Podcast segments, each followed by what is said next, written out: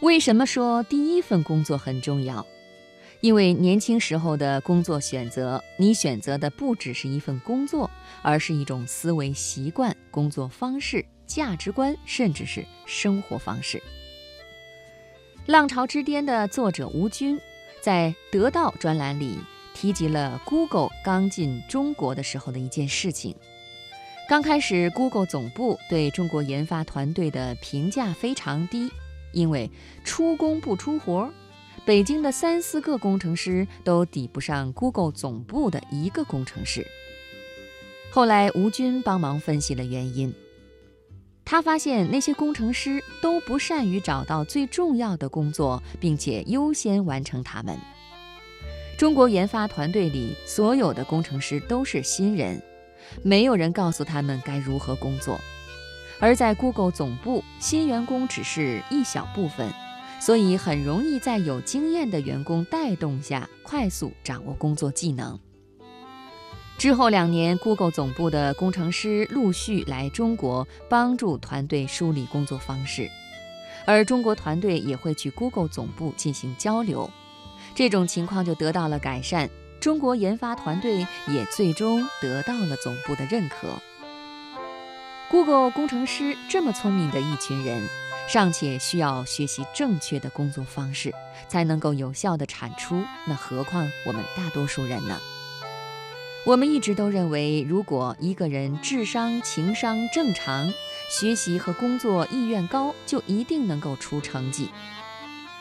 然而，我带过很多人，也招过很多人，却发现一个奇怪的现象。有一些人十分有意愿学习，非常努力，智商、情商也都正常，然而工作产出却非常低，甚至不如很多资质低于他们的人。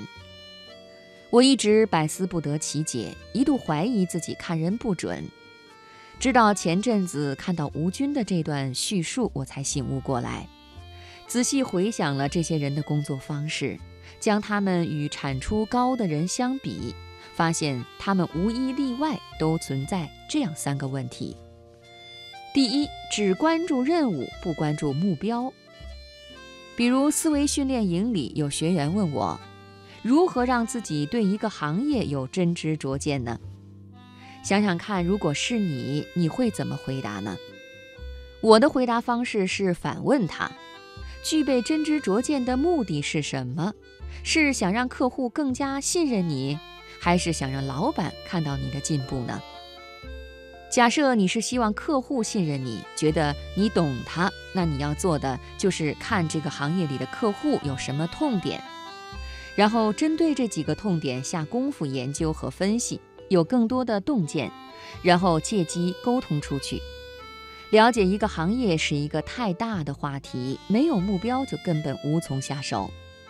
所以，没有结果驱动的思维，而仅仅死守着工作任务，最终就是出工不出活。问题二：应激式工作而非统筹式工作。如果你观察周围的同事，会发现整天风风火火、急得上蹿下跳、各种任务来回切换的人，有的时候产出并不高。看他们工作，就好像打地鼠一样。打完一个，另一个又冒上来，连看的人都跟着焦虑起来。而另一类人，他们做事很专注，条理清晰，看起来很淡定，但最后多困难的事情都能够默默搞定。两者的差别就在于，第一类人总是应激式工作，他们每天起来的第一件事情不是规划当天的工作，而是马上投入工作。以至于到了下班以后，发现还有很多事情没有做完，而没有做完的可能又是最重要的。另外，领导临时给个任务，客户临时有个要求，同事临时要个数据，他们都会停下手里的事情去忙这些，最终在任务的切换上花费了巨大的精力。问题三，几乎从不偷懒。懒癌是第一生产力。仔细盘点一下，我们哪样创新不是因为懒呢？不想走路有了汽车，不想爬楼有了电梯，不想打扫有了扫地机器人。工作中的大部分事情并不是一次性的，而是持续的，那么就可以在第一次做的时候搭好框架。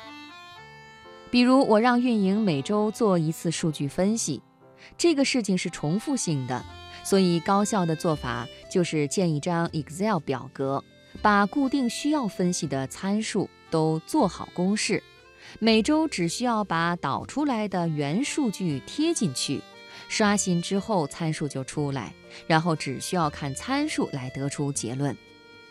当然，这里所说的偷懒，不仅是善用工具，还包括善用他人。